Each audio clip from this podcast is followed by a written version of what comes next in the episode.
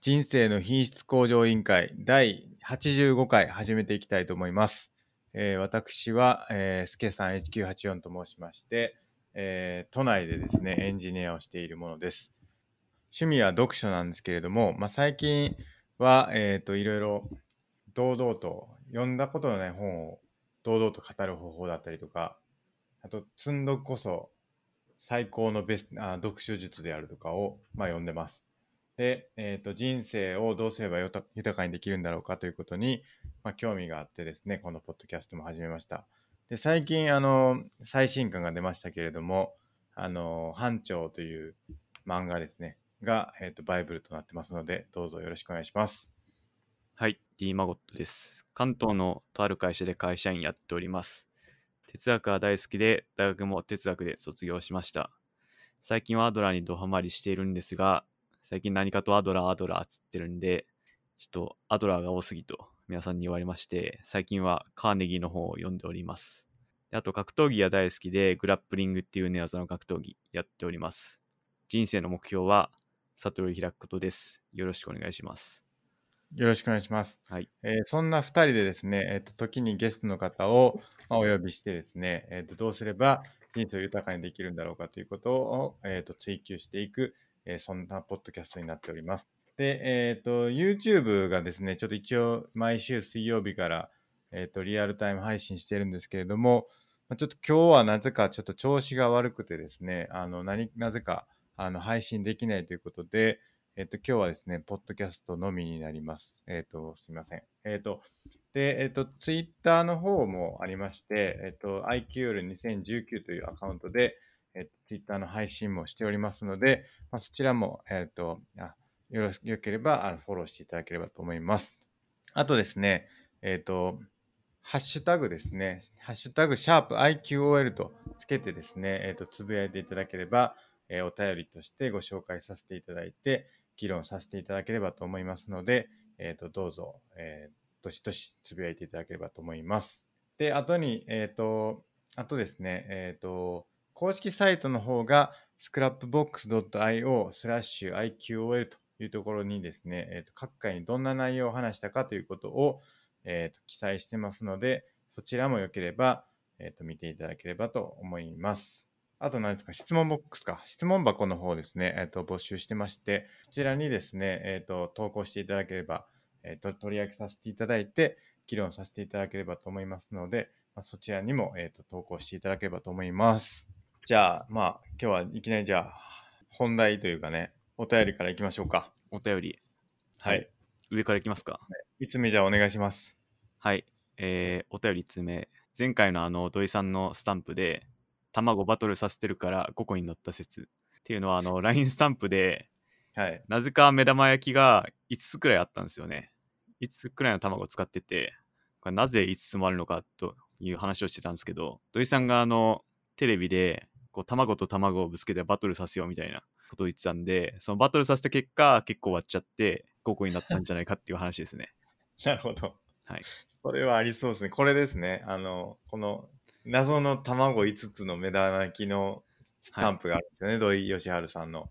で、これが、そのバトルさせた結果、できた目玉焼きをはいスタンプにしたれと。そういうことじゃないかということですね。そういう読みですね。はい。なるほど。素晴らしい洞察力というか、前回なぜ気づかなかったのかと いう、すごい口惜しい気持ちになりました。そのお便りいただいて。はい。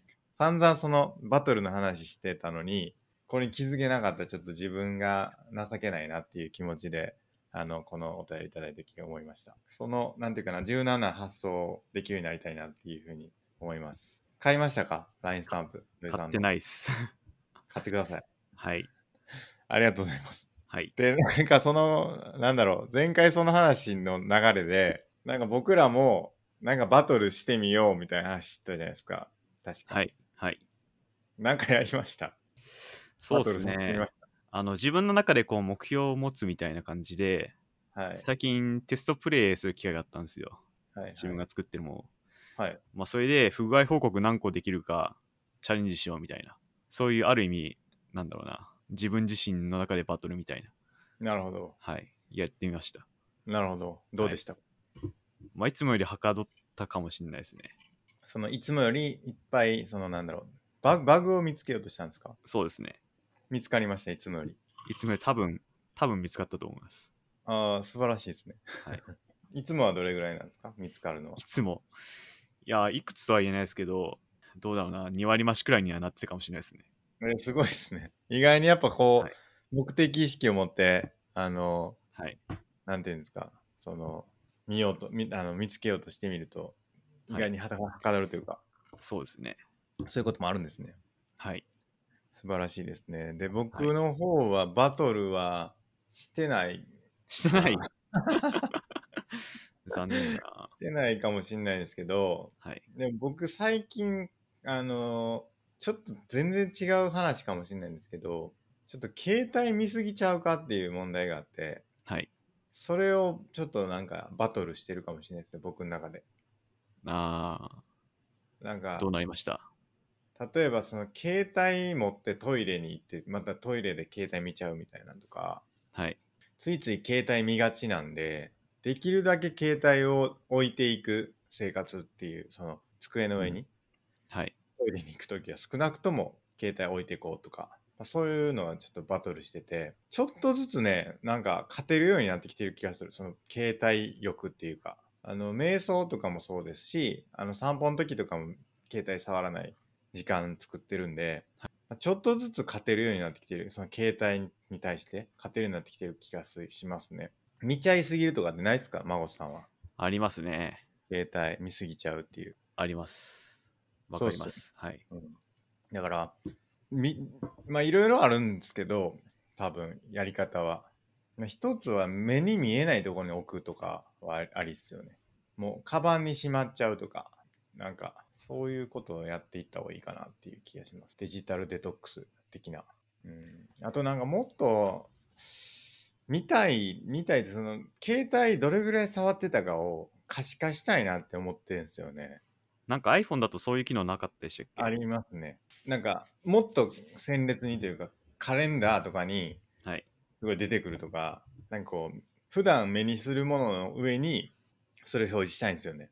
なるほど。この時間はお前はこういう時間に使ってたよっていうのは僕やってるんですけど、はいトグルで、あの、タイムトラッキングしてるんですけど、それはいと合わせて、この時間に携帯を触ってましたよとか、っていうのをね、全部カレンダーに載せたいなってちょっと思ってるんですよね。なんかそういうソフトないんですかねありそうっすけどね、普通に。ちょっと探探したことないけど。ちょっとそれでバトルして、勝ちたいなって思います。なるほど。 1日2時間ぐらい SNS に時間使ってるっていうのなんか読んだことあるんですよ。あの、例えば携帯じゃなくてもいいんですけど、SNS に1日2時間ぐらい人が使ってるんじゃないかって言われてて、はい。それ合わせたら600時間じゃないですか、年間。すごい時間っすよね。そうっすね。もったいないから。はい。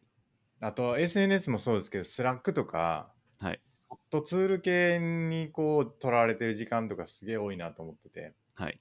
そういうのやっぱもっと減らしていかんとすぐもったいないし、有意義じゃないなって思うんですよね。そのバトルで勝ちたいっていうのが僕の最近のバトルです。もうあの、スマホを家に置いて外出たらいいんじゃないですかね。仕事行あくと。ー確かに。いっそね。はい。不便じゃないかな大丈夫か別に特に困んないですかね。はい。大丈夫じゃないですか。ちょっとこの1週間のどっかでやってみますわ。はい。スマホを家に置いていくっていうの。まこさんもやりますそうっすね。僕一つだけアプリゲームすごいやってるのがあって、はい。あの、朝と昼と夜のログインが必要なんで、はい。それが気になるなくらいですね。 大丈夫っす、その日 は。大丈夫か。うん、一回くらい。 1日ぐらい。僕はあたあた朝朝の電車の中で、あのニューセラっていうその英語の、なんていうのかな、記事配信してくれるやつがあるんですけど、それを2記事読むっていうのを日課にしてるんですよね。それが携帯内でできないから困るなっていうのが1個ありますね。ああ、なるほど。あと帰りの電車の中でテザリングして42の課題するっていうのもやっててそれもちょっと携帯がないと困るんですけどまあその2つ以外は特に必要ない可能性ありますねうん。うんなんか、スマホで何見ちゃうか次第なとこもあんのかなって思いました。はいはいはそう一番見ちゃうものを抜かせば、だいぶ減るのかなとは思いました。いうん、うん、確かにねだからブラウザとはい。ツイッターとはい。まあなんかな何を見るでもないけど Facebook とか見ちゃうからはい。 Facebook とぐらいうんあと Mixi ミクシー。ミクシーそんな見てるんですね。 Mixi ちょいちょい見ますねやっぱりなんだかんだ1日2回ぐらい見てるかもしれないなるほど。見なくていいんですよ1日1回でいいんですよね1日1回でいいものをなんか何回も見ちゃってるからすげえもったいないなって思うだから Kindle とかは全然いいんですよ僕の中ではその時間の使い方として Kindle で本読むとかは全然いいんですけど Twitter とかはやっぱりそんな見な見る必要はないから見ないようにしたいんですよねツイッターはもう削除っすね。じゃあ。アカウント削除ですかアカウント、まあ、それか、スマホの方から見れなくするとか。はいはいはいそうなんできるんでしたっけ設定であの、ログアウトすればできますよ。 ああログアウトログインしちゃうじゃないですか、なるほど。ええそうなるとどうしようもないですね、ちょっと。そうですよね。なんかパス、なんか僕その週刊の本読んでて、はい。最近。なんか言う書いてて面白いなと思ったのが、SNS のログインパスワードを毎週誰かに変えてもらう。はい。土日だけ見ていいっていうルールにしてるらしくて、はい。土日になったら土曜日にそのパスワードを教えてもらって、また日曜日になったらパスワード変更されるっていうルールにしてるって言ってる人がいて、言ってるっていうか、この人がそうしてるって言って、はい。それはなかなか面白いなと思いましたね。えー、なんかそういうサービス、面白いですね。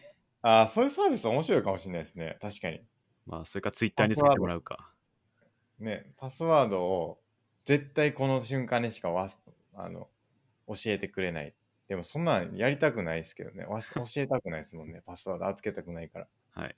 なんか結構、ツイッターとか連携あるじゃないですか。それなんか勝手に、いや、どうだろう。セキュリティ的にできるかわかんないですけどいや、、多分無理っすよ。やっぱり。ツイッター自体のアクセスを制御することはできないと思いますけどね。ああ、そうか。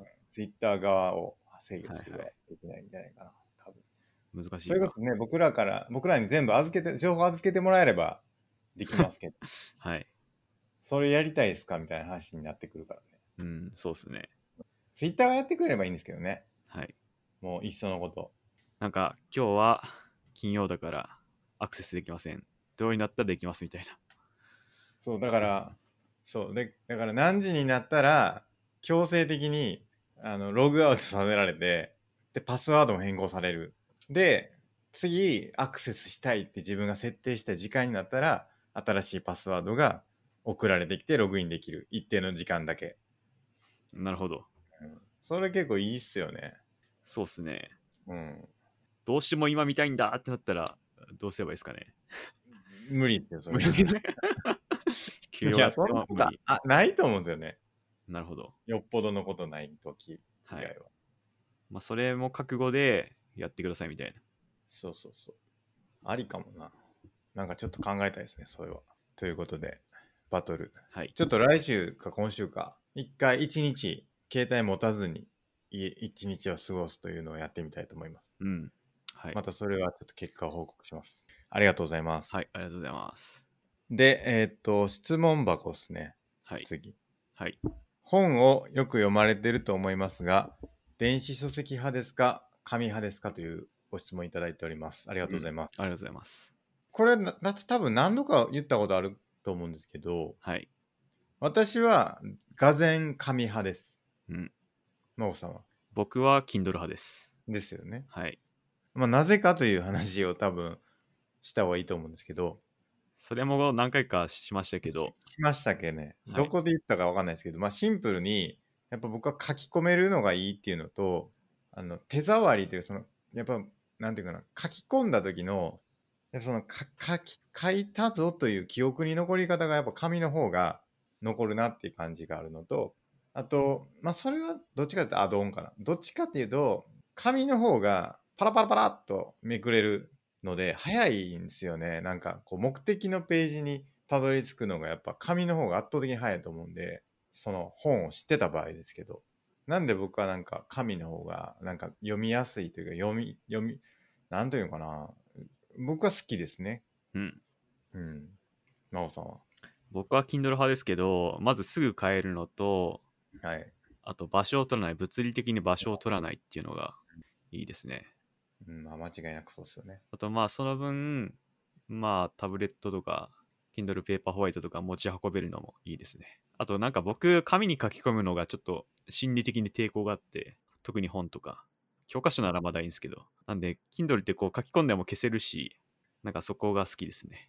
僕はなんか、ボロボロにしたい派なんですよね、か本は。はい。特に参考書とかそうですけど、めちゃくちゃ書き込むの好きなんですよね。なるほど。なんか、その方が記憶に残るんですよね。なんか自分の文字の方がお覚えやすいというか、なんか、あそこに、ああ書いたところにこう書いてたな、みたいなので、なんか、記憶を定着させるみたいなところがあったから、なんかそっちの方がね、良かったんですよね。なるほど。僕は Kindle でマーカーつけて、かつスクラップボックスにまとめるみたいな感じですね。まあまあ、そうっすよね。はい。それもありです。なんかね、あの、弁理士試験の時に、僕、弁理士の試験受けたんですけど、その、4法対象条文集っていうのがあって、その、弁理士試験ってその、特許法、実用新案法、意証法、商標法っていうこの4つの法律を、まあ、出題されるんですよね。あの、担当試験とか論文試験とか。で、それを横にこう並べて、その外の4つを横に並べてその同じ内容の条文が縦にこう揃うようななんかそういう本があったんですね本っていうか何ていうのかなそういう見た目のそれに書き込んでたからすごい見やあのそもそも見やすいしあの違いをこう理解しやすかったんですよねそれは。っていうのはあったんですよ。なんかそこにめちゃくちゃ書き込んでたことがあります。対象の章が比較するっていうことなんですけど、まあこれとかに載ったかな。なんかね、その違いをこう理解しやすい。なんか縦に並べてあって、まあそれ Kindle でもあるのかなわかんないんですけど、そこにこう空白がいっぱいできるんですよね。やっぱりこう、も法律各条文っていうかその特許法にはあるけど、衣装法にはないとかっていうのがあったりするから、はい。そういうのはなんか衣装法の方は完全に空になってるから結構空白ができててそこにこういろいろ書き込んだりとかだから僕結構書き込みがちですねまあ、Kindle って結構、まあそこまで紙にほど自由にはメモれないですけど、結構メモとかも実はできたりするんで、機能がいろいろあったりしますね。あとこの前もちょっと言いましたけどやっぱ積んどくするにはやっぱ本の方がいいんじゃないかっていう話ですよね目に見えるとそれを意識してこう考え出す脳が考え出すっていうのがあるからうん。 Kindle においてもそういう積んどくサービスが必要なんじゃないかっていう話をしてましたね前回ねはい。そうですね。うんその点、Kindle はダメだな。なんか本棚っぽいライブラリーの見た目ってありましたよね。ありますけどで、もなんか見た目そんなないですもんね。6冊とかそうっすね9冊ぐらいしか表紙しないから、はい。なんかこう積ん積んだ感がもっとあるといいですよね。うん。多分ね。しかも常にオンにしてなきゃダメなんで、はいはいはい。紙にはちょっと及ばないですね。確かに。はいということで、はい私は紙派、真央さんは Kindle 派とはい。いうことです。はい何か追加でもしご質問があれば、また書いていただければと思います。はい。ありがとうございます。はい。ありがとうございます。じゃあ次行きましょ次。じゃあ僕読みますね。う。はい。ちょっと長いですが、最近話題になっている芦田愛菜さんの言葉はご存知ですか信じるということです。えースッキリでこれに関して加藤浩二さんとキャンベルさんの議論が深かっか深かったと感じました。キャンベルさんの常に自分を疑いながら、周りを考えながら歩みを進めていこうとする言葉が響きました。自分を疑いながらのこの言葉にハッとさせられました。なぜなら加藤浩次さん同様自分は正しい間違いないと自分を信じての結果その信念のもとに自己主張が強くなっているのではと自分を分析しましたえ会議でも熱くなり周りが引いていくのを感じますまずは客観的に自分を見つめ自分のやり方に反省点はないか脅しどころを探,、えー探そうとしていたかなど自問自答しています立場を変えたり柳のようなしなやかさも必要になります走ってそしてかなでか加藤浩次さんも認め不快感を与えることなく言葉を選びながら自分の在り方を発信したキャンベルさんの魔法にも学ぶところが、えーありました。スケさんと D マゴットさんはどう思いますかとのことです。これもう一個読みますかもう一個、続きのやつ。はい、じゃあお願いします。あ、これですね。えっ、と、お昼に質問したものですと。えっ、と、9月8日のスッキリが、えっ、と、YouTube にアップされていたので、えーそれを見ましたと。ぜひ見てくださいってことですね。お忙しい中、申し訳ございませんが、ご覧になっていただきたく思います。8時40分から9時4分までの約20分間の内容について、えーぜひ、スケさんと D マオさんのお考えを聞かせてくださいませんかということですね。はい。はい、ありがとうございます。はい。ありがとうございます。これ見ました見ました。僕も見ました。はい。ちょっとまず僕、ちょっと、あの、芦田愛菜さんのはい。全文の方を僕あんまちゃんと見てないんですよね。はい。そっちを見たいな。いや、これ結構解釈難しい部分あるなと思ったんですよね。と言いますと。特にその書いてるあの質問にも書いてらっしゃったところなんですけどなんか揺るぎない自分を持つみたいな話書いてたと思うんですけどはい。そこの解釈ちょっと難しいんちゃうかなって思ったんですよね、はい。ちょっと違うと思うんだよなと言いますと。いやこれ多分違う、うんどれだろ気がしたんですよちょっといやでも気のせいかもしれないちょっと待ってう。 気のせい。えー裏切られたとか期待していたとか言うけれどもその人が裏切ったわけでなくてその人の見えなかった部分が見えただけですと。で見えなかった部分が見えた時にそれもその人なんだと受け止められることができる揺るがない自分がいることがはい信じることと思いましたと。で揺るがない軸を持つことは難しいからだからこそ、えーひ人は信じると口に出して成功したい自分や理想の人物像にすがりたいんじゃないかと思いましたと。いやこの揺るがない自分っていうところがはい。このまあだから加藤さんも言ってましたけど加藤浩次さんも言ってましたけどね、はい。確か加藤さんが言ってたのは自分を正しく持っていればその反応せずにいられるんじゃないかみたいなことを言ってたと思うんですよね。結局そのなんか否定されたりとかなんか裏切られたような気持ちになった時に反応してしまって、いやいやそれおかしいやんっていうようなことでこう、まあ喧嘩になるみたいなはい。ことがあるかもしれないけど、うんでもその時に自分っていうものを正しく認められていればまあそうならないんじゃないかっていうようなうん。ニュアンスだった気がしたんですけどはい。それは合ってますかね加藤さんが言ってたのがってことですかお父さんがその自分揺るぎない自分を持つっていうことに対してうん。の解釈はい。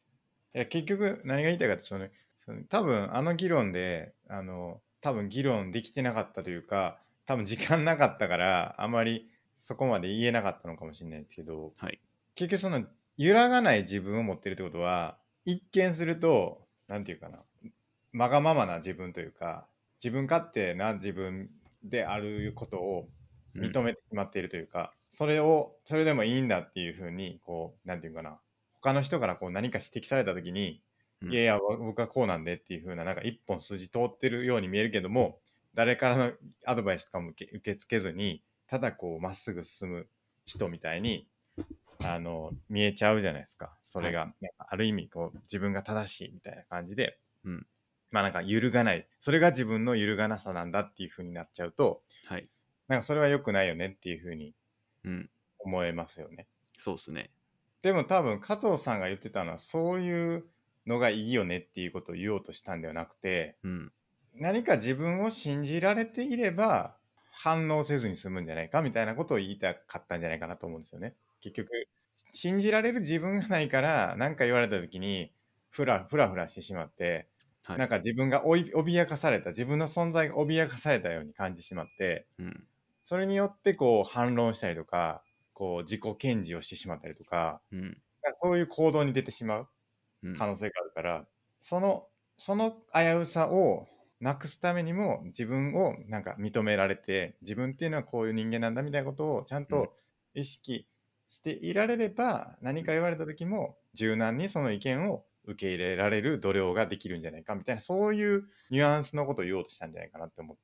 だからこの揺るがなさっていうのは結構なんか、受け、なんか解釈の仕様によってはは結い。構難しい言葉やなって思いましたね。うん。なるほど。そうですね。僕もそう思ってて、うん加藤さんが言ってたのは、その、い意固地でなんか、絶対誰の意見も受け付けないっていうような意味の自分の強さっていうのではなくて、まあ、ある意味、なんだろう、ちゃんとしたライフスタイルを持ってるっていうか、あの、ありのままの自分を受け入れつつも、あの、他人ともなんていうかな、ちゃんと話し合えるようなしっかりとした前向きな自分を持ってればいいってことを言ってたと思うんですよね。多分そこでキャンベルさんが突っ込んでいやそれだとなんか意固地になっちゃってっていうような突っ込みがあったんですけど、まあ、加藤さんはそういうことを言ってるわけじゃないかったと思いますね。そうそうそう、僕もそう思ったんですよね。でそのキャンベルさんがその意固地になっちゃう自分だけどその自分を疑うのも大事って言ってて、まあ、結局これも加藤さんと言ってることは根は同じだと思っててある意味なんか自分を柔軟に持ってよりなんだろうな建設的な態度を取っていくっていう点では、まあ、同じことを言ってたんじゃないかなって思いました。そうですよね。はいいや、なんかその柔軟さを持つためのアプローチの一つとして、で柔軟さを持つべきだっていうことは、多分両者変わあの同じこと言ってるんだけど、そのために自分を信じるっていう、その自分が揺るぎなさを持ってるみたいな、自由がない信念みたいなんじゃないですけど、はい、なんか自分を信じられ、自分に対する信頼感を持ってることによって、その柔軟さが得られるっていう、なんかちょっと一見矛盾するようなことがあるんじゃないかっていうことを多分言おうとしたんですよね。多分そうですね。だからそこを、なんかもうちょっと話してほしかったなって思ったんですけど、なんか時間が許せば多分加藤さんがちゃんとそこを突っ込んでっていうか、あ、僕が言いたかったのはこういうことなんですよみたいなのを話せたらもっと面白かったんじゃないかなって結構思いましたね。そうですね。で、はい。僕がそれで思った、さらに思ったというか、さらにでもないんですけど、その原文みたいなって思ったのは、その、それもその人なんだというふうに受け入れられるということだけは揺るがないんじゃないかっていうことを言おうとしたんかなって思ったんですよね。うん、なるほど。その要するに、受け入れていかないといけないっていうことだけはうん、真実なんではないかというふうに思うみたいな、なんかちょっとうん、デカルトのなんかの我思うゆえに我ありじゃないですけど、そこの部分だけは揺るがないんじゃないかっていうことをうん、思ってるっていう意味の揺るがないなのかなってうん、僕は思ったんですね、一瞬。なるほちょど。っとは原文ちゃんとちゃんと見ないと分かんないし、はい。まあ、芦田さんがどういう気持ちで言ったのか分かんないからあれなんですけど。なるほど。ちょっとカーネギーハンマー出していいですかあ、どうぞ。 カーネギーカーネギーハンマー初カー登場ネギーですハンマーじゃなくて、はい。当時はい。カーネギーの人を動かすの最初の、ほんと最初に何書いてるかっていうと、盗っ人にも五分の利を認めるっていうのを書いてるんですよね。で、そこで僕が面白いなって思ったエピソードが、なんかリンカーンが戦争してる時に、リンカーンの部下がもう絶好のチャンスを逃して攻めなかったらしいんですよね、敵に。で、それをリンカーンがすごい非難の手紙を書こうとしたんだけど、やっぱやめたっていう話があって、まあそれ、なぜかというと、その人にはその人なりの理由があってそういうことをしたんだっていうことを認めるっていうことが大事っていうのを言っててでリンカーンは人を裁くな人の裁きを受けるのが嫌ならっていうことを言ってるらしくてまあ多分あの芦田愛菜さんが言ってたのもそういうことだと思っててあの理想像があって相手に対するその理想像と比べてなんか自分が期待したこと自分が期待した理想像と実際が違ってでだからあの裏切られたとかあいつが悪いとか言うけど、まあ、これはあの理想から引き算してるようなもんで、まあ、それはあのなんだろうな勝手に自分が押し付けてるものであって、まあ、そういうことはせずにあの相手の言葉をとか言動をちゃんと認めてそれであの受け入れていくっていう姿勢が大事なんじゃないかっていうことだと思いました。間違いないですね。はい、で結構結構言って僕らも結構言ってる内容に近いなって思いましたけどね、そうですね。は比い、較てかその期待しないとかもそうじゃないですか、結局期待とずれるからってことですよねそうですね。うんで期待っていうのがなんか当たり前みたいに思ってるから、なんかそれが覆った時になんかこうやってくれへんかったみたいになっちゃうってことですもんね、はいうん、まあ、誰かに何かを期待してそこから引き算して自分が自分をこう被害者の立場に立つのは簡単なんですけど、まあ、それでそれでもそれだと何も建設的ではないんですよね。うんうんうん間違いないですね、はい、だからこそお互いのなんだろうな言ってることを認めてあの相手を許していくっていうか受け入れていくっていうのが大事っていうのを、まあ、芦田愛菜さんも同じようなことを言ってたんじゃないかなと思います。うんうんうんはい、そうなんですよね。で、まあ、質問の方に書いてらっしゃいますけど、はい結局なんか自分が正しいとか間違いないっていう風にはい、なってる時ほんまに危ないんですよね。やっぱり一番。危ない。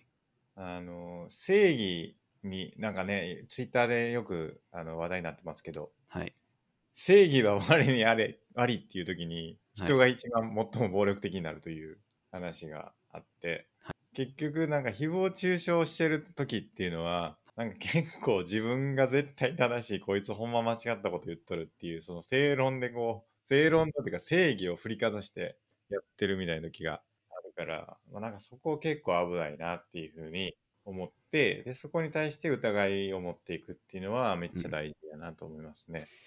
そうですね。自分が正しいと思い込んで、相手にこう、なんだろうな、バカにしたような言葉を、そういう誹謗中傷を浴びせるなんて全く建設的ではないですからね。あと、そうですよね。正しさを主張するのも、はい。間違うというか、はい。正しいってやっぱ難しいですからね。うん。何度も 議論してますけど、やっぱ正義にやっぱ答えそんなないなって僕の中ではあるんですけどね。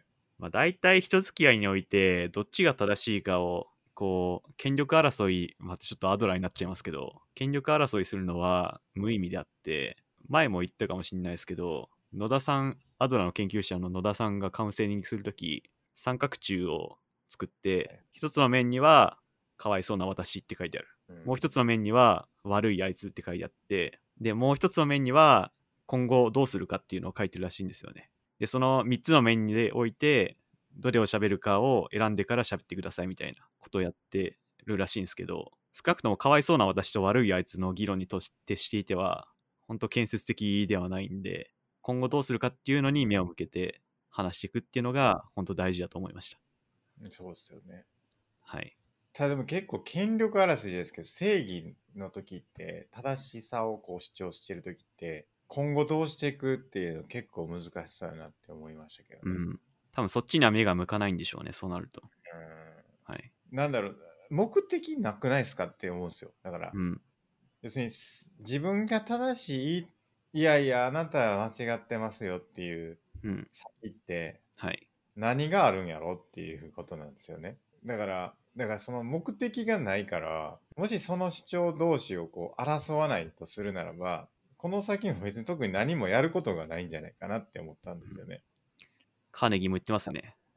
他人のあり荒探しは何の役にも立たないって。そう。なんか、終了で終わるんじゃないかなって。別にこれ議論する必要ないですよね。終わりでいいんじゃないかなって思うんですよ。そうっすね。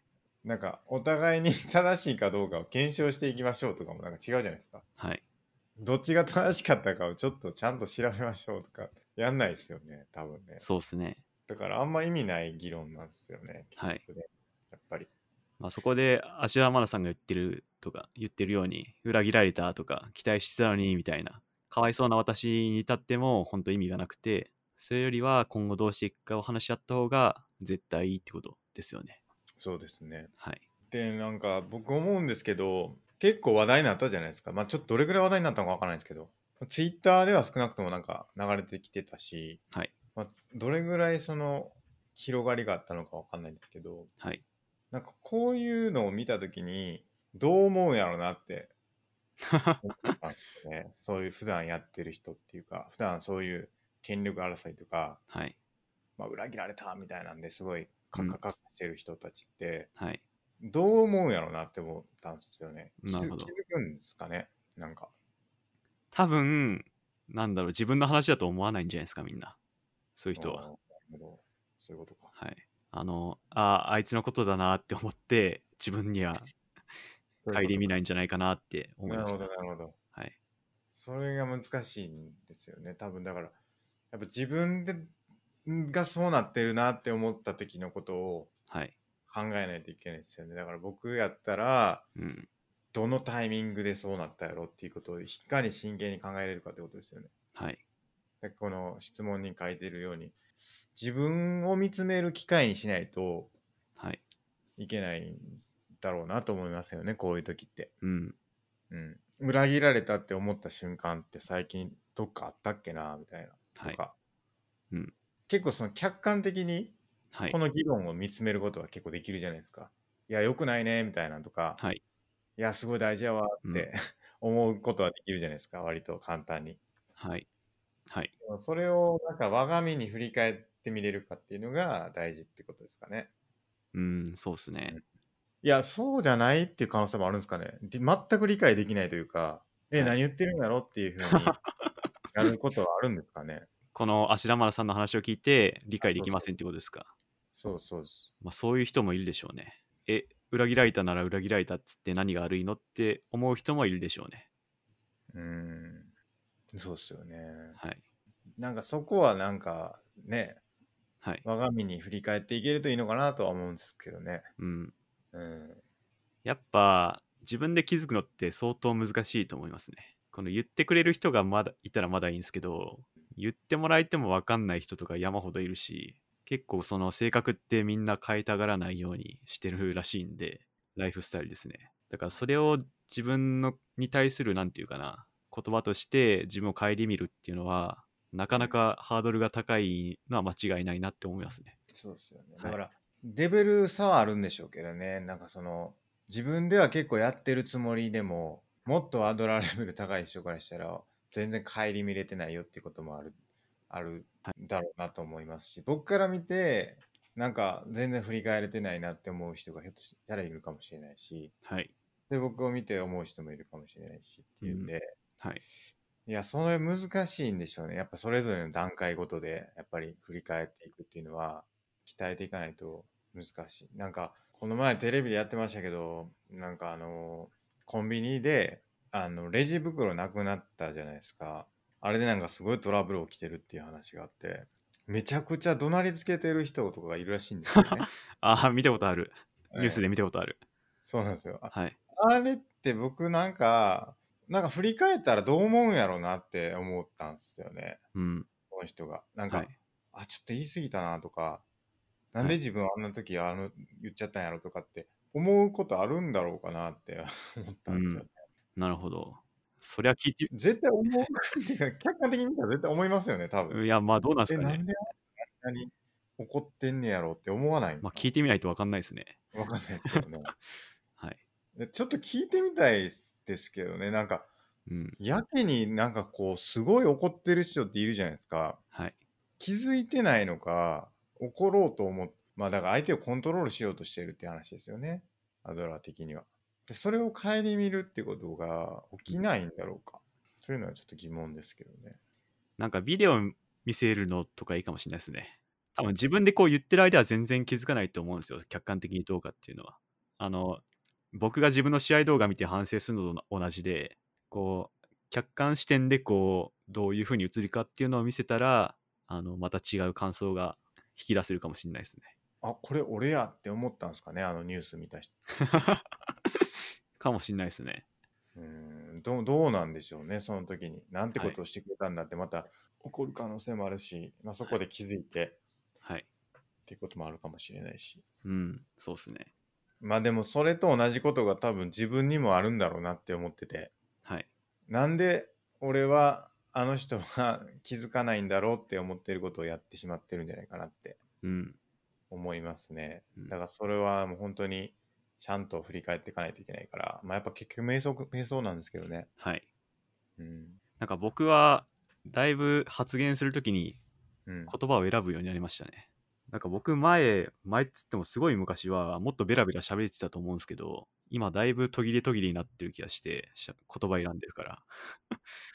で、あとなんかチャットするにも、絶対送信する前にはだいぶ見直して、はいはいはい。もっと受け、相手がちゃんと、なんだろうな、快く受け取ってくれる言葉ないかなっていうのは選ぶようにしてますね。うんそうですよね。はい。それはいつぐらいから ですかアドラーを読んでからですね。最近結構最近。はい。 なるほど。なんかやっぱり、そうっすよね。いや、どんどんそうなってますね、僕は。うん。とりあえず、もう、これはもうカーネギーリスペクトで、人は裁かないようにしてますね。他人のことを。うん悪いとかいいとか。はいはい。それよりは、あの、今後に向けてこうした方がいいんじゃないか、みたいな提案をするみたいな、うんうんうんいうのを徹底してますね。でまず怒りに気づくっていうことなんですよね。その会議で熱くなる、なって、周りが引いていくのを感じるって書いていらっしゃるんですけど、これがもっと手前になるといいのかなって思うんですよね。うん。あ、今俺怒ってるわってなって、こう発言する前に気づけると、そこで抑えてあの発言できるから、うん発言しちまってから、あ、今ちょっと熱くなっちゃったみたいなんでも、まあうん、それはそれの一つの気づきだからいいと思うんですけど、はい。発言する前というか、もうそれができるだけ近くあの早くなればなるほど、まあ、皇族切断って言ってましたけど、はいあのビパッサナー瞑想の人が言ってましたけど、結局、知覚して、感情の変化をがして何かアクションをするまでのうん段階ってかなりこう分けられていて、うん目で見てそれを意味解釈してとかっていうこう段階があって、はでい。それが早ければ早いほどもうなんか触覚とかの段階に近ければ近いほどそのでそれ近ければ近いほどその後のそのち気づいた瞬間からの意識っていうのを切断できるっていうのを言ってましたねうん。だからそれをできるだけ早く気づくようにすればはい。まあなんかいろいろ感情コントロールしやすくなるっていううん。ことを言ってましたねなるほど。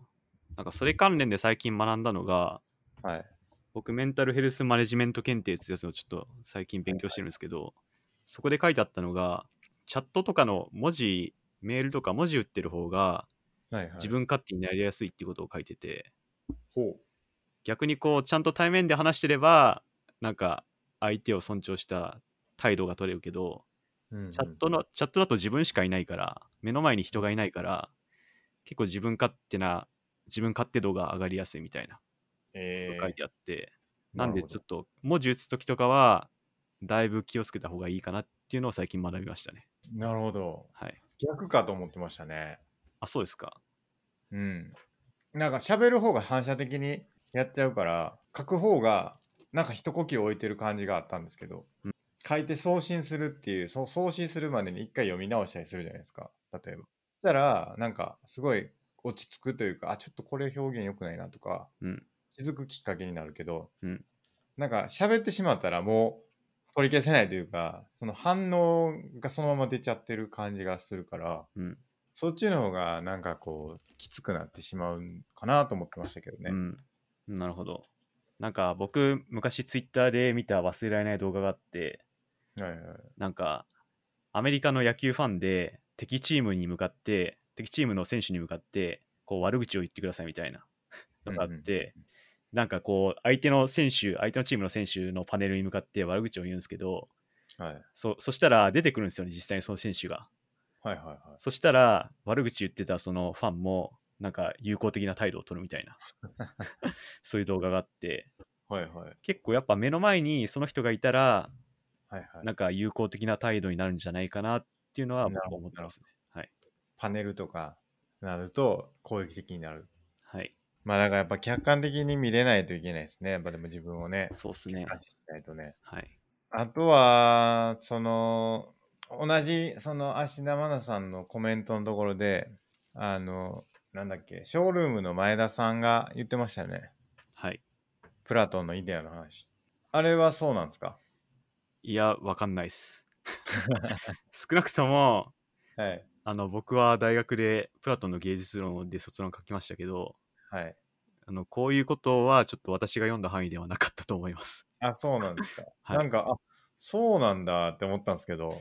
いや、違うと思いますけ どね。いやいや、これは僕の勉強不足かもしれないんで、はっきりとは言えないですけど、はい僕が理解してる限りでは、プラトンのイデア論とはあんまり関係がない気がします。なるほど。はい。いや、なんかその前田さんが言ってたのは、はい。あれですよね。リンゴに例えてましたけど、はい。その赤いリンゴっていうものを見たときに、これはリンゴだって思うんだけど、別のところで青いリンゴだっていうものを見たときに、それが赤くないから、これはリンゴじゃないっていうふうに思ってしまうと、えっ、と、まあ、なんかその赤いリンゴに固執してしまってますよねっていう話で、うん。でも、その共通の赤いリンゴだろうが、青いリンゴだろうが、うん共通の存在という共通の概念みたいなものが、は人い。間にはあ備わっててそれがイデアと呼ばれるものなんだっていうようなうん。でそれをいそのイデアみたいなものをちゃんと認識してそのそことの相違みたいなのがなんだろうなんて言うんですかそのはい。そこを形成していくみたいな、うんうんちょっと違うかなんかそういう話でしたよねなんかそこがを受け入れる柔軟さのが礎になるんじゃないかみたいなそのだから結局赤いリンゴだけを見て具象の赤いリンゴだけを見て青いリンゴを見た時に否定してしまうんじゃなくてそのイデアとしてのリンゴを意識すれば争いは起きないんじゃないかみたいな、そういうことなんかなって思ったんですけど、なるほど。うん。まあ、そのイデアの説明は正しいんですけど、そっから人への期待とかの話はなんかよくわかんないです。なんか営業なんかなって思いましたけどね。はい結局まあ自分と違うものを、自分と違うものを言ったととしても認めましょうみたいな大きな意味で。そうそうそう、はい大きな意味でイデイデアから生まれた何かの存在って、はいイデアとは本質的に違うんだけれどもあの、全く同一ではないんだけれどもうん。そこだけを見てしまうとその裏側にあるものっていうのが見えなくなってしまっていてはい。その結果その別に見えるものたちを違うものとして認識してしまって、うんで意固地になってしまうそのうん、いや、これって全然違いますよみたいなことを言ってしまうという危険性があるっていうことを言おうとしたんじゃないかって思ったんですけど、そうっすね。僕ちょっとそれで思ったのは、今話してて思ったのは、はい。じゃあイデアが違うものをうん。違うっていうことは、じゃあ良いのかって思ったんですよね。うん。リンゴのイデアと梨のイデアが違うから、ういんや、これはリンゴや、お前の言ってるこれは梨や、全然違うって、じゃあ言っていいんでしたっけみたいな。うんだからそこのイデアが一緒やから一緒やっていうのとはちょっとなんかうん。必ずしも一致しない可能性あるなって思いましたね。だから、ううんん。そうっすね。うん、ちょっとあんまりイデアは説明するのにいい例ではないかなって思いましたね。確かにはい。そうかもしれないですね。だから結局別に共通点を見つけていきましょうってことじゃないからはい。全部を受け入れましょうというはい。ことですからはい。リンゴが共通だからこそお互いのリンゴたちを認めようってことじゃないと思うんですよね。別にはい。リンゴはリンゴ、はい。なしはなし、全部いいしいいよねっていう。はい。スタンスですよね。そう赤でいすリンね。ゴもいいし、はい。青いリンゴもいいし、うん赤い梨もいいし、青い梨もいいし、みたいなはいまあでもそれはそれっていう。うん。別にそれに共通の概念があるかどうかっていうのはそんなに問題ではないんじゃないかってそうですね。感じはしますけどね。ちょっとこれももうちょっと前田さんと議論しないと分かんないですね。ちょっと前田さん、呼んできていただけますかそうですね。ぜひゲストでお呼びしたいですね。確かに必要かもしれないな。はいちょっと聞き聞いてみいやでもすごいなと思いましたけどね。なんか、うんまあ多分事前に共有されてたんだとは思うんですけど、さすがに即興でいきなり出てこうへんやろなと思いましたけど、うん、なんかみんなすげえなって思いましたね。コメントを求められてた人たち はちゃんとはい。答えてて。はい。うん、特に、ではい。芦田愛菜さんが言ってたのは、やっぱり、まさにアードラーであり、カーネギーだなって思いましたね。うんうん。はい。間違いないですね。理想から引き算しない。うん。ひ被害者の立場にならない。まあそう、なんか、そうですね。信じるってよりは、他人への期待みたいな、うん。いうとこにフォーカスした内容だったかなと思いましたね。うんうんうんうんちょ。っとアドラーで信じるとか信頼とか言うとまた違う意味になってくるんで、今回はなんか他人への期待みたいな感じの内容だったかなって思いましたね。実存主義の話とかもしてましたね、キャンベルさんが。ああ、そこ見てなかったかも。で結構その実存になっていったみたいな話をしてました戦時中に価値が結構崩壊していろんなうん価。値観みたいなのが崩壊していっはいはい。た中で、うんで今を耕して自分っていうエリアを持ってうん。分かり合えない他者と、うんそのいかに交わるかをうん。あんあの今今っていう目線で捉えていくっていう実存主義の話っていうのを言ってましたね。うん。うん、なんかそこにその、まあ、他者との分かり合いっていう話のはい。まあ、例で言ってたのかな、確か。うんだからそれぞれ別々でああり得るんだということをちゃんと認識して、自分のエリアをしっかりも担当していくというか、みたいな話をしてた気がしますね。完全に把握でき、あの理解できてないかもしれないですけど。まさにレヴィナスですね。レヴィナスっていう哲学者がいるんですけど、そういう他者との関わり合いについてうんうん。哲学した哲学者で、なんかそういう感じがしました。あと、孔子の話もしましたね。講師。人心の同じからざるは、その表のごとしっていう。ほう。どういう意味なんでしょうあ、出てきた。人の顔つきが皆それぞれ違っているのと同様、人の心もそれぞれ違っているということらしいです。だから、そうですよね。だから、この人と自分は分かり合えてるんだって思ってたとしても、はい。違うとこあるんやでっていうことをちゃんと理解しとかないとうん。ちょっとずれただけで、え、はっいていうふうに思っちゃうっていう、その説明だと思うんですけど。うんまあ、人と違うから自分が期待したことと違うこともあるしうん。あのその相手が違うことをしてくるかもしれないしだからといって自分の期待を押し付けんじゃなくて、まあ、その他人を受け入れようっていうことですよねうん。はいどんだけ似てたとしても違いますからね。はいこれはその、この前言ってた、その、読んだことのない本を堂々と語る方法の中にも書いてありましたね。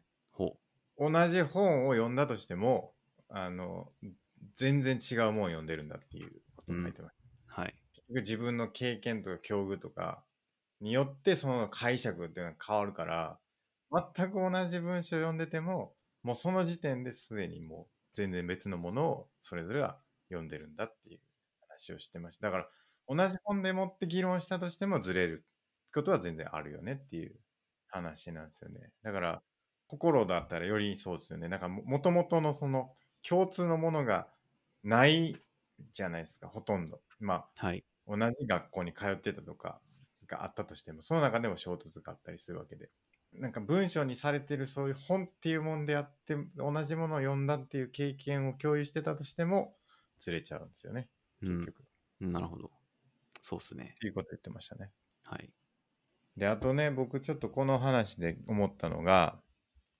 ツイッターで書いてたんですけどはいあのーまあ、バラエティ番組でよく見るあのナレーションがはい地球の地下 70km にはマントル層というみたいな話をした時にはい芸人が「うん何言ってるかわかんない会場笑い」みたいなのをはいやめてほしいみたいな話をしてて、はいでお勉強的なことが少しでも出るとすぐチェカして笑う、まあ、こういうのがなんかこうわからないことを分かろうとする態度っていうのを、まあ、視聴者から奪ってしまってるんじゃないかみたいなあのツイートをね見て、まあ、これ結構あるなと思ったんですよねなんか、まあ、この話じゃないですけど、まあはい結構『スッキリ』の方では結構あの慎重にというかあの議論してたんで、はいまあ、比較的よ良かったかなとは思うんですけど、はいまあ、時間の関係でちょっと最後加藤さんが茶化したみたいになっちゃったところありましたけどあの、まあ、そういう茶化す方向じゃなくてしっかり考えて議論していく方向っ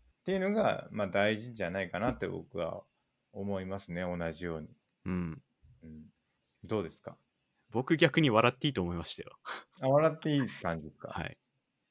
だっというて、わかんないならわかんないし、なんかそれで笑い取れたのはいいんじゃないかなみたいな。 あーあいや分かんないっていうのを言うのはいいんですけど、はいその分かろうとした方がいいんじゃないかなっていうその理解しようとしたりとかああ、分かんないところを別にあの分かんないまま放置したりとかははい別にしなくていいんじゃないかなって思うんですけどね、僕は別にわかんないならわかんないでいいんじゃないって思っちゃいますね。なるほどはい。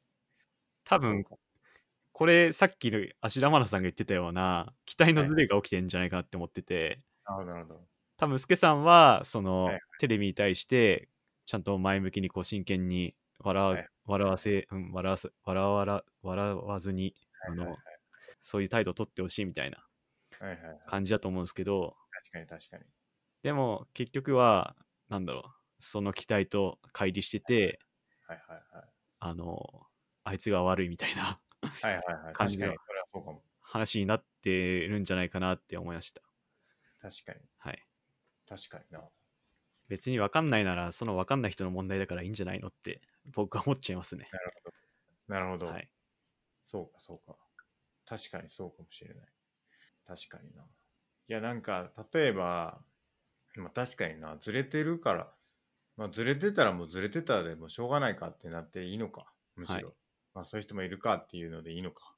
はいなるほどな。でしかもこのツイッターではい、はい。最後一言なんか恥ずかしいと思わないのかなみたいなこと書いてあってあ、二つ目に書いてます。はいこれまさに悪いあいつとかわいそうな私論法ですねうん。はというと、あ恥ずかしいと思わないあいつらがダメで、うんかわいそうな私はこういうことを期待してるのに分かってくれないみたいな、ああ、確かに。はい、そういう話になってて確かに、確かに。権力争いにちょっと足を踏み入れてる感じがしました確かに、確かに。うん確かにな。はいまあ、テレビは確かにそうなんかな。いや、確かにそうやな。いや、なんか、同じような話で、はい。いや、飲み会とかで、うん。結構その真面目な話というか、はい。まあ、真剣な話をしたときに、はい。あのいやいやいや、みたいな。はい。真面目か、みたいな。ツッコミを受けるみたいなことってあるじゃないですか。はい。なんか、良くないかなって思うんですよね。僕は別に、そういう話を飲み会でしてもいいんじゃないかなって思いますし、はい。そのなんか、ワイワイワイワイするだけが飲み会じゃなかったりするんじゃないかなって思ったりするから、うんうんそのなんか、なんだろうな、そういうのを茶化したりとか、バカにしたりするっていうのは、うん。まだ笑いにしたりとか、うん。うん、どうなんかなって思ったりもするんですけど、うん。まあ、それもそれかっていう、なんか、それはそれで、こう、封殺されてるとしたら、それは良くないんじゃないかなと思ったりもするんですけどね。うん。まあ多分それも、スケさんが他人に期待しちゃってると思うんですよね。スケさんの期待を押し付けちゃってる感じがしてて、まあそれよりは、あの、カーネギーも言ってましたけど、あの、他人を強制するより自分を直す方がよほど得であり、危険も少ないってカーネギー言ってましたけど、あ、そうです。いや、なんか別に直すな、そうですね。直してほしいというよりか、はい。まあそうですよね。なんか自分の、まあそうか。いや、なんだろう。まあ別にそうであれば別に、なんだろうな。そういう会に行かなければいいっていう話なんで、別にそれはシンプルではあるんですけど、うん。なんだろうな。いや、なんかどっちも別にあっていいんじゃないかなと思ったりはするんですけどね。うん。言論封鎖じゃないですけど、はい。そういう機会をなんか取ろうとしたら、あの、消し、消し、消し去られてしまったみたいなうん。ことだと思うんですよね。だ、誰かが発言しようと思ったら、はい。あの、発言を止められたみたいなのと、はい。基本的に構造は一緒だと思うんですけど、うん。お互いに話せばいいんじゃないかなって思うんですよ。うん。まあ多分全部が全部そういう雰囲気なわけではないんじゃないかなと思いましたけどね。まあ、たまにそういう笑いに変えちゃうっていうのも場合もあるかもしれないですけど、まあ、全部が全部、全部の飲み会や全部の会話が、そのそういう風になってるわけではないと思うんで、そうですね。いや、なんか、なんていうのかな。話は聞いた方がいいんじゃないかなって思っそれもなんか押し付けなのかな。うん、人の話をしっかり聞いて、それに受け答えをするっていうことははい、ひななんいいるんじゃないかなと思ったんですけどそれはそれもちょっとあれかな、期待しすぎというか期待を押し付けてるようになっちゃうのかな、うんそれよりは、スケさんは自分はそういうことをしないでおこうって心に決めて、そうすればそれでいいんじゃないですかね。はいはいはいまあそうですよね、はい。まあ、それはそれでいいいいですね確かうに、いん、はい。や結構これだから難しい話になってきますよまあ、それか、自分の考え方を変える。はいなんか笑い取れてよかったとかポジティブに考えると、はいはいそういうふうになんかこれがダメなんだっていうネガティブに見るんじゃなくてポジティブにまあまあ物を見たら、ちょっと物の見方が変わるかもみたいはいはいなはいいやなんか結局な僕はすごいいいなと思ってるんですけどはい結局これマゴットさんがこういう会にあの関わってくれてるから成り立ってると思うんですよ、はこいの議論って。はいでマゴットさんが第1回の時に「何言ってんねん」ってやったら終わってるじゃないです か。終わってますねうん、いやそそれはどうなんやろうっていうかはい終わりでいいんでしたっけっていう なんかそのなんか真面目な議論をちゃんとできるっていうのはすごいいいなって僕は思うんですよ。いやよかったな、嬉しいなって思うんですよ。そうですねうん。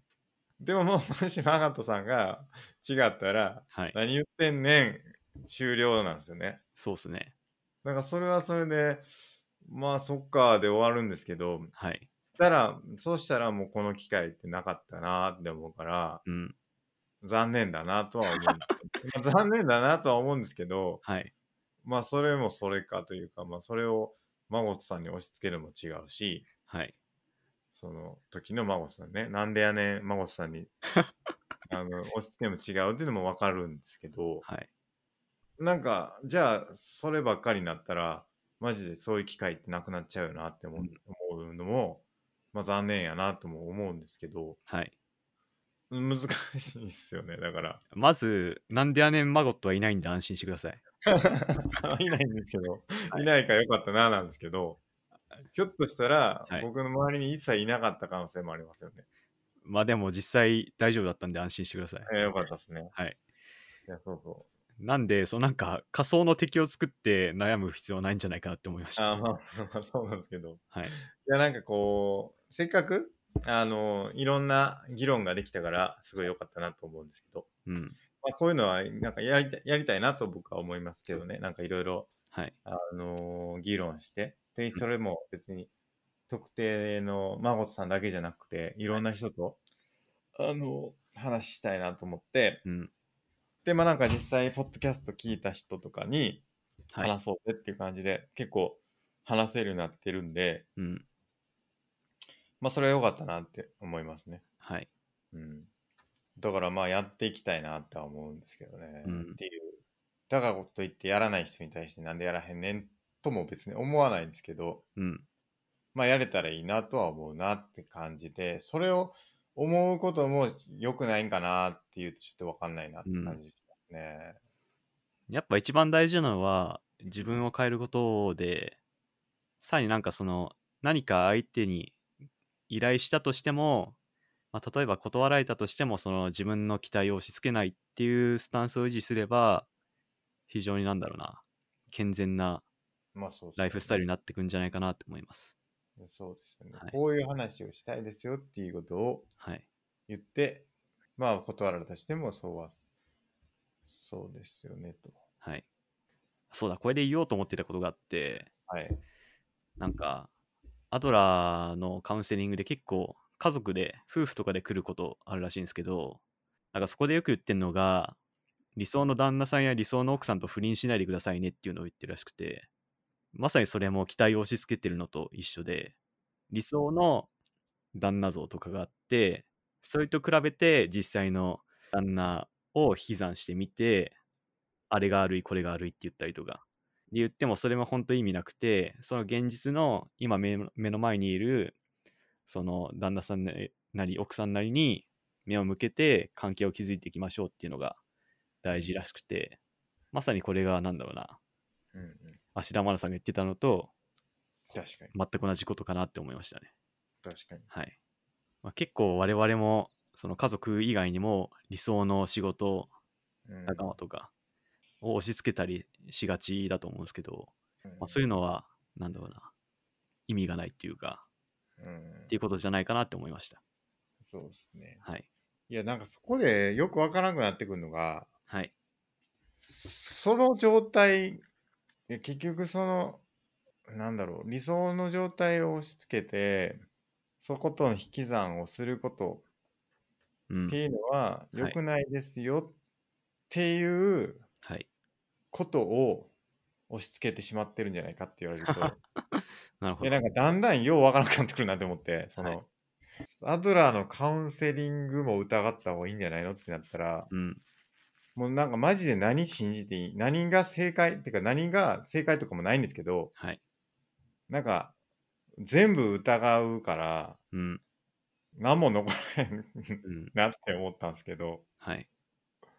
どう考えたらいいですかね。多分、そのカウンセリングに来てる時点で、だいぶ自分を変える気持ちはあると思うんですよね。別にアドラのカウンセラーとか押し付けてるわけじゃなくて考えよう。あくまで、あの、背中を押してるだけなんで、そこで、あの、権力争いとか、どっちが正しいとかいう議論をするつもりは全然なくて、まあまあまあそうですよね。あくまで提案してるんですよね、カウンセラーは。で、それを、あの、なんだろう、クライアントが受け入れたら、それで解決に向かっていくみたいな。まあまあ、そうですよね。そこでもしも拒否されたら、あの、それは、なんだろう、それ以上もう押し付けないらしいですよ、はい、はい、カウンセラーは。なるほど。なんで、まあ、それ含め、自分の選択を重視するっていうのは、筋が通ってると思います。うん、なるほど。はい。まあ、やっぱ何事も本人に変わる意思がないと動かないですからね。いや、提案と押し付けの違いって何なんやろうなって思ったんですよね。まあなんか、うん。押し付けも言うだけで別にやらなくてもいいですよっていうのは、はい。押し付けなのかな。うん。押し付けは何だろう相手に強制させようとした瞬間に押し付けなんじゃないかなって思いました。だからその、はい。そういうのは良くないと思うんですよっていうことって、うん。押し付けないのかっていううん。ことなんですよね。なるほど。それに対して、いや、良くないことないっすよって言われたら、あ、そうなんですねって引き下がることは、じゃあ押し付けじゃないんでしたっけっていう。うん。まあ、そこも、どっちが正しいか、どっちが間違ってるのかの議論じゃなくて、どうしたらみんな幸せになるかっていうとこにそう目そをう向そうければいいのかなって思いましたね。それはだから、あるんですよ。はい。だから、こっちの方が幸せになるんじゃないかと思ってそういうことを言ってるんだけど、はい。それが一見すると押し付けに見えちゃうよねっていうことがあり得るんじゃないかなってことなんですよね。まあ、そこで相手がノーって言って、じゃあ何がいいと思いますかって言ったら、建設的な会話が始まるんじゃないかなと思いますね。自分の考えに固執してたら押し付けになるかもしれないですね。まあ、それで両者にとって、まあ、納得のいく答えを探ろうとした時には押し付けじゃないものになるんじゃないかなと思いました。まあだから積極的に会話をしようとす心がけることが大事ってことですよね。そうですうね。ん。まあ、そこで相手にこう罵声を浴びたりするのは本当一番やっちゃダメだと思いますね。まあ、ツイッターではよく見ますけど、あいつが悪いとか、そういう罵倒を浴びせるとか、もうそれは本当に一番意味ないと思いますね。うんなんで、マードラーがよく言ってる、私たちにとっての幸せを築いていくっていう視点が大事じゃないかなと思います。期待する、いや、期待しないというのって結構難しいですね。そう考えると。うんやっぱり。期待を押し付けて引き算して、それでマイナス評価をつけるのがダメなのかもしれないですね。うん。期待すること自体は、どうしてもあるよなと思いますけどね。例えば、スケさんにうん。今日9時から放送来てくれるよなっていうのもまた期待だと思うんですけど、うん。まあ、それもしかしてなんか来てこれなかったからって、スケさんにあれこれなんか悪いっていうのは、そうそう。そうなるとダメなんじゃないかなと思いましたね。そうですよね。はい。そうですよね。そうですよね。だから、この飲み会ではこういう話をしたいなって思うことはあるじゃないですか、やっぱり。で、もしそれができなかったとしても、はい。なんか裏切られたって思わないっていうのは大事だったなとは思いますけど、うん。そもそも期待も何も持たないっていうのは、うん。まあ、結構難しいんじゃないかなって思います。期待、他人に対する期待は結構危ないかなって思いましたね。あの、転職の話になりますけど、この前の。はい他人になんか高い期待を持つのは結構危ないかなって思いましたね。そうですよね。はい。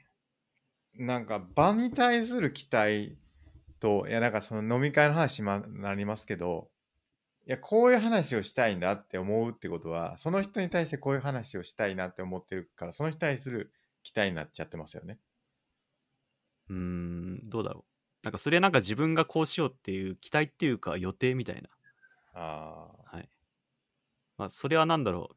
自分はこういうことしようって思うのは、うんまあ場合によりますけど、そんな悪い感じはしなかった、しないかなって思います。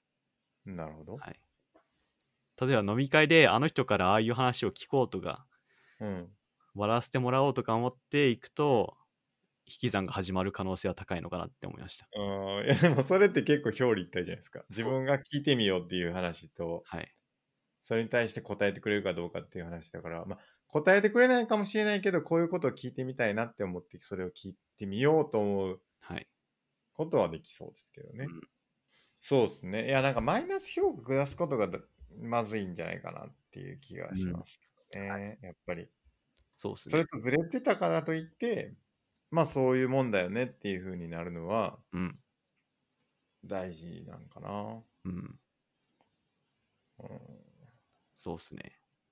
まあ、そして何が起こったとしても、相手を許すことが大事かなって思いますね。確かカーネギーも言ってましたね。すべてを知れば、すべてを許すことになる。に。うん。はい。なるほど。はい。いや、これ結構、振り返って考えてみると、確かに自分の好みみたいなところになってくるから、はい。そことの乖離は確かにあるな。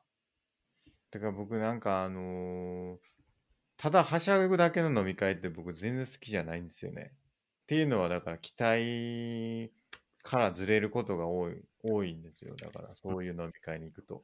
はい。でもそれも自分がそういうふうに期待してたのとずれてるっていうふうにうん。なって勝手に落胆してるだけっていうふうにうん捉えられますよね。そうっすね。うん。じゃあそれどうしたらいいんやろなって思うとはい。結構難しいなと思うんですよね。それうん。を対して何かアクションを起こしていこうとした時にうん、もうそういうところにが起きそうなところを避けるみたいなはい。ちょっとネガティブっぽいアクションにならざるを得ないというか。うん。まあ、避けるか、うんまあ、避けるのもわ悪くはないと思うんですけど、それかもうその場を楽しむみたいな。楽しむってことですよね。はい。だからそれをどうやったら楽しめるんだろうっていうことなんですけどね。うん。とりあえずやってみたらいいんじゃないですかね。確かにね。いや、やったことはありますけどね。がいや行ったりとかね。でもダメだったな、ダメだったで、うん。いや、今度から行きませんで、いいんじゃないかなって思いま確かす。に確かに。はい。いや、なんかそうなんですよ。苦手なんですよね。なんか。はい。まあ、苦手いやななんかやっぱ自分があれなんだろうな。い見えてないだけなのな、それも一つ。うん、かもしれない。ただこう、規制を発してるだけにしか見えないんですよね。はいやっぱり。なでるほど。も、なんかきっとあるんでしょうね、そこには。うん。うんただそこは多分僕のなんか勉強不足というか何か理解ができてない部分なんでしょうね。うん。なんか、野田さんが言ってたんですけど、ライフスタイルを変えるには、とりあえず自分が一番やらなそうなことをやるのが一番いいって書いてましたね。なるほどな。はい。いやもうそれ絶対避けますもんね。はい。絶対あると思うんですよ。嫌なこと。はい。はい。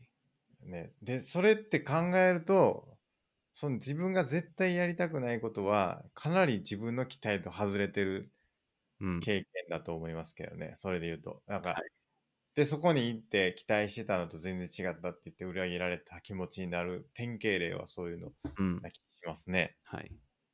今だから孫さんに指摘されて気づきましたけど、僕も。え、何ですかああ、いや、だからその飲み会のくだりとあか、ーはいはい。えーハッとさせられましたけど。はい。うん、でそういうのは絶対あるな、確かにと思って。うん。なるほどな。とりあえずやってみたら、なんか基本的に食わず嫌いで、人間の性格っていうのは、うん、その塗り固められたライフスタイルに固執してるから、確かに。そんなこと、なんだろう。ああれはダメ、あれはダメの考えが強くなっていくけど、それを。を放棄して一旦やってみたら、また違う世界が見えてくるっていうのを言ってますね。うん、確かにな、確実にあるわ、それ。多分自分の中の、それが多分揺るがない部分なんでしょうね。うん。確かに。はい。これは価値が高い、これは価値が低いみたいなのって、はい。あるもんな、やっぱり。はい。うん。そこを疑わないと結構厳しいでしょうね。うん。これは時間の無駄やって思ってることがある、あるんですよ、やっぱり。はい。でも、そこを疑わないと、結構、その枠組みの中で考えちゃうから、なんか良くないっすよね。うん。そこから脱しないと、なんか、そこがやっぱ自分で凝り固まってる部分だなって思いましたね。うん。なるほど。うん。なんかそういう、はしゃいでワイワイするだけの飲み会はマジで時間の無駄やから行くだけ無駄っていうふうにうん思う、なんか揺るがない自分っていうのがいるんですよね、やっぱり自分が。うん。うん、でもそこを疑わないとてかそういう価値観っていうのが多分いろんなとこにあってうん。これはマジで時間の無駄やとか思ってることをうん。疑うようにしないといけないですねマジで、うんこの前の UFO のお話と一緒で、えとりあえず UFO 乗ってみればいいんじゃないですかね。えそれと同じだと思います。何うん事も確。かにねはい。いやーそうっすねいや自分はなんか柔軟だなってはい。思うのはかなり難しいということが分かりましたまあ結局、フットワークのカラスと同じですよね、それって。そうですねだから価値基準を決めないってことだと思うんですよね。価値を持たないというか、その、こっちがいい、こっちが悪いっていうことを、判断基準みたいなものを捨てるっていうのと結構等しいと思うんですよね。うん。だからそれがフットワークの軽さとつながってくると思うんですけど、うんこれとこれ比べた時に俺はこっちやろうっていうのをはい。逆転させてみることによってそっちをやることになるからうん。つまりそれは価値判断の基準を捨てるはい。ことにつながると思うんですけどうん。でもそれかなり難しいと思いますねそれこそ今まで生きてきた人生とかのつはいな。がりになるから、そうっすね。うん、転覆させないといけないですね価値判断を、なんか野田さんが言ってんのは、瞑想がなぜいいかっつうと、ライフスタイルを放棄できるからっていうことを言ってて、はい、自分のその凝り固まった考えを放棄できるから瞑想はいいみたいなこと言ってて、うん瞑想すごいなって思いました。でも瞑想、僕のやってるまだ今のレベル感ではそこまでいいいけてないですね、うん。なるほど。うん。このやっぱり孫と対話によっての方が気づきが多いです。 なるほど。いや、よかったです。孫カウンセリングじゃないとやっぱ僕は見つけていけないんだなっていうことが分かりましたね。あと野田さんの話で面白かったのが、はい。その野田さんがアドラーグループセラピーでやってるのがダンスをすることらしいんですけど、はいはいはい。言っなんてかましたね。あ、前話したかな。はいはい。で、なんか、ダンスを絶対しない参加者がいて、うんうん。拒否、拒否を続けた参加者がいたんです けど、その人に対して野田さんは何つったかっつうと、うん、踊らなくてもいいですけど、損するのはあなたですっつったらしいんですよね。こまあ結構こういうのって食わず嫌いで我々があると思ってて、う。うん、まあ、結構やってみたらいいんだけどその食わず嫌いだからやってみないみたいなまあやってみてダメだったってこともあるかもしれないですけどまあでもそういうこともあると思うんでとりあえずやってみたらまた違うものが見えてくることもあるのかなって思いましたねやっぱ飲み会ではしゃいでみるっていうのやってみなあかん な。やってましたけどね、昔。昔でもそれも、はい多分一一部のごくこうなんていうかなはい仲のいい友達同士ではできるんだけれどもはい全く知らない人たちの中ではいただこうお酒を飲んでるという共通点だけではしゃげる人たちっているじゃないですかそういうのって僕無理なんですよね無理っていうかできないんですよねそれは多分ライフスタイルだと思うんですけど超苦手なんですよでもそういうのをやっていかないといけないんやなっていうことが 分かりましたねまあ一回くらいやってみたらいいんじゃないですかいやねむややってみるって何やったらいいか分かんないですよ ね。いやなんか結構難しくないですかそうっすね飲み会行ってめっちゃこう、はしゃぐみたいなのって、あ結構なんかこう、感情面というか、その、ーはい原始的な欲求に忠実に、なんかこう、意図して何かやろうっていうものじゃない気するんですよね。なんか嬉しいからすげえ笑ってるとかっていうのに近いものだと思うんですよ。だから、それを意図してやるってむずくねえかなって思ったんですよね。なんかそれの解決策で一つ思ったのが違う人になりきってみる、ああ。なんかツイッターで最近見たんですけどなるほど。はい。なんか子供が宿題やんなかったら、じゃあバットマンならどうすると思うみたいな。違う、あの、パーソナリティをこう、憑依させるみたいなのが効果的みたいなこと書いてあったんで、スケさんが知ってるその、はしゃいで飲み会できる人になりきってなるほどねやっ。てみるみたいな。やってみるってこと、ね。はい。やってみなあかんですね、それは。はい多分、一回ね。はい。確かに。なんかその何、誰かだったらどうするだろうって考えてみるっていうのは、僕も見たことありますね。はい。確かあれは、習慣の本に書いてあったのかな。うん。習慣を続けるっていう、そのモチベーションのコツの一つに、それがあありましたね。ちょっとなるほど。誰々だったらどうするだろうかっていうのを自分に問いかけることによって、はい。その習慣を続けさせる。うん。なんだっけな。僕のメモですけども、ああ、そうそうそう。尊敬する人物ならどうするか。